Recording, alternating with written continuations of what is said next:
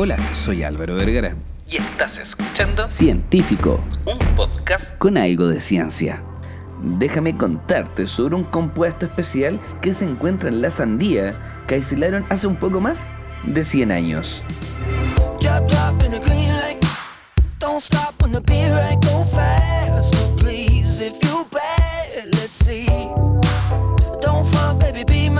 La citrulina es un compuesto orgánico que deriva de algunos aminoácidos pertenecientes de un grupo de aminoácidos no proteicos.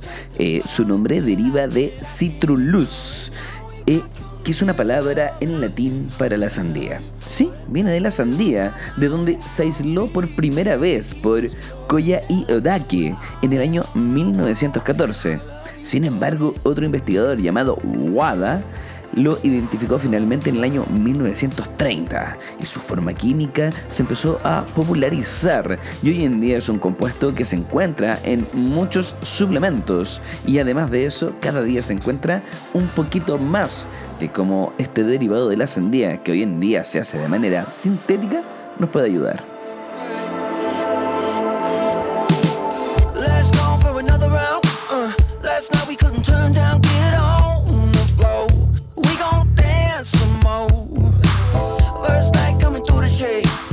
Tomar en un suplemento L-citrulina va a hacer que tu cuerpo aumente los niveles plasmáticos de ornitina y arginina. Eso va a llevar a mejorar los procesos de reciclaje de amoníaco y el metabolismo del óxido nítrico. En consecuencia, se usa en áreas donde el óxido nítrico es relevante. Ah, por así decirlo, en el rendimiento deportivo, la salud vascular e incluso la disfunción eréctil. Hay pocos alimentos que tengan cantidades notables de citrulina, siendo la sandía la excepción por regla, que es donde más vamos a encontrar. Sin embargo, si queremos una dosis científica, una posología muy grande, eh, nos va a costar llegar a consumir la sandía. Por eso hoy en día se sintetiza, con el fin que no tengas que comerte 6 sandías para tener un efecto y terminar todo enguatado, sino que con una pequeña cápsula.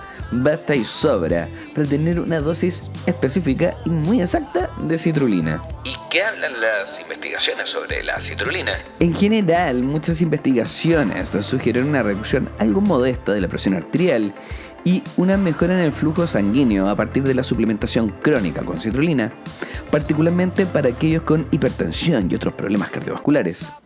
La investigación limitada sugiere que existe una mejora en la producción de la potencia, esta relación específica entre la fuerza y la velocidad cuando estamos hablando de rendimiento. Además de eso, una reducción en la fatiga y una mayor resistencia tanto para el ejercicio aeróbico como para el ejercicio anaeróbico. ¿Pero existe algo más sobre la citrulina? Muchos estudios existentes hoy en día han utilizado la citrulina de manera aguda. Se habla de alguno que otro resultado, pero pareciera ser que el verdadero resultado es en base a la suplementación crónica y a largo plazo. Eh, algunas investigaciones también han visto un efecto muy potente sobre la disfunción eréctil, pero claramente eso tiene que ver con una pequeña suplementación crónica. Y de hecho son investigaciones de efectos muy beneficiosos a largo plazo, en donde se empezaron a dar cuenta que se podía expandir un poquito el resultado de la citrulina suplementada.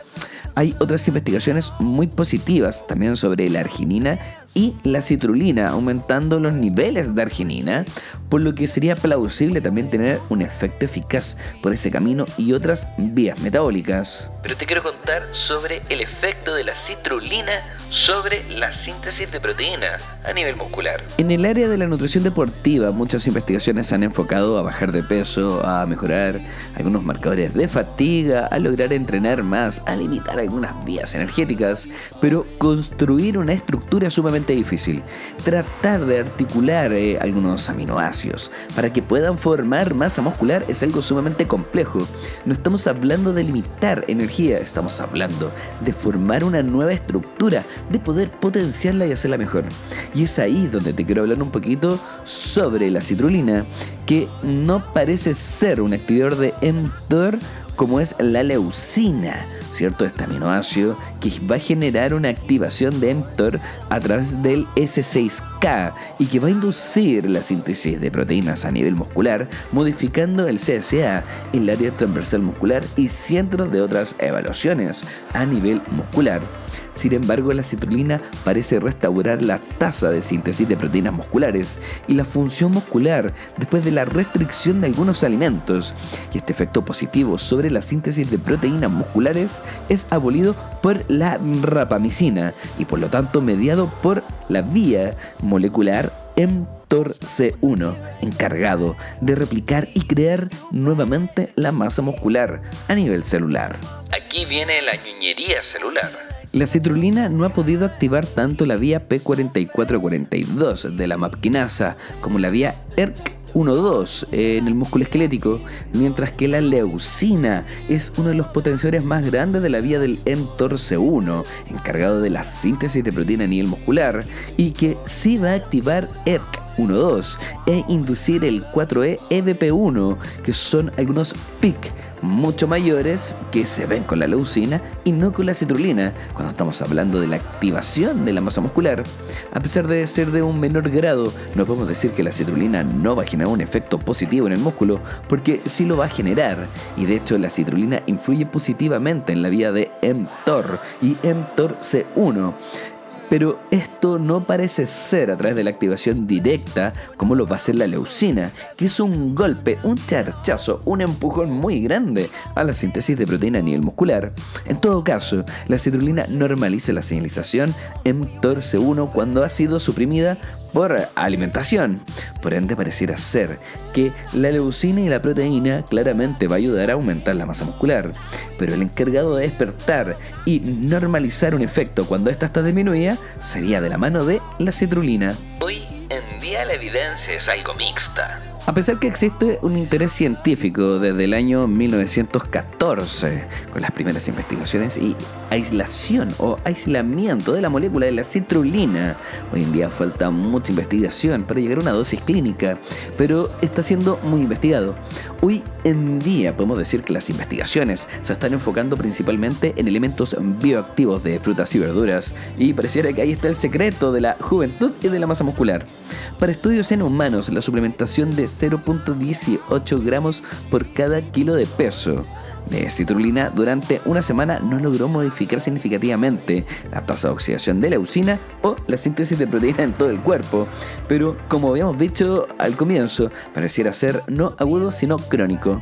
Probablemente hubiéramos visto un gran resultado si esto se hubiera proyectado a un mes y no solamente una semana. Pero luego de eso han salido otras investigaciones en humanos con biopsias tratando de encontrar si realmente podría llegar a servir la suplementación de citrulina largo plazo. Y ahí es donde se ha visto que podría esta misma dosis 0.18 gramos por cada kilo de peso de citrulina y también lo hicieron durante una semana y un poquito más. Pero lo interesante es que vieron y observaron que la misma dosis mejoró el balance nitrogenado y en personas que se estaban alimentando. El nitrógeno urinario en ayunas con dosis orales de citrulina de 2 a 15 gramos no parece verse afectado de forma aguda, pero sí de manera crónica. Algo que está en investigación algo que todavía no te podría decir si sí o si no. Lo que sí sabemos es que la vía de señalización de proteínas se ve afectada por la citrulina y eso es sumamente increíble.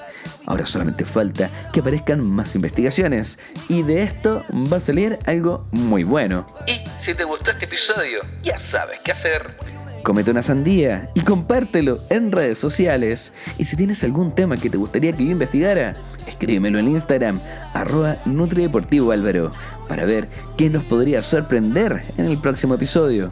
Hasta luego.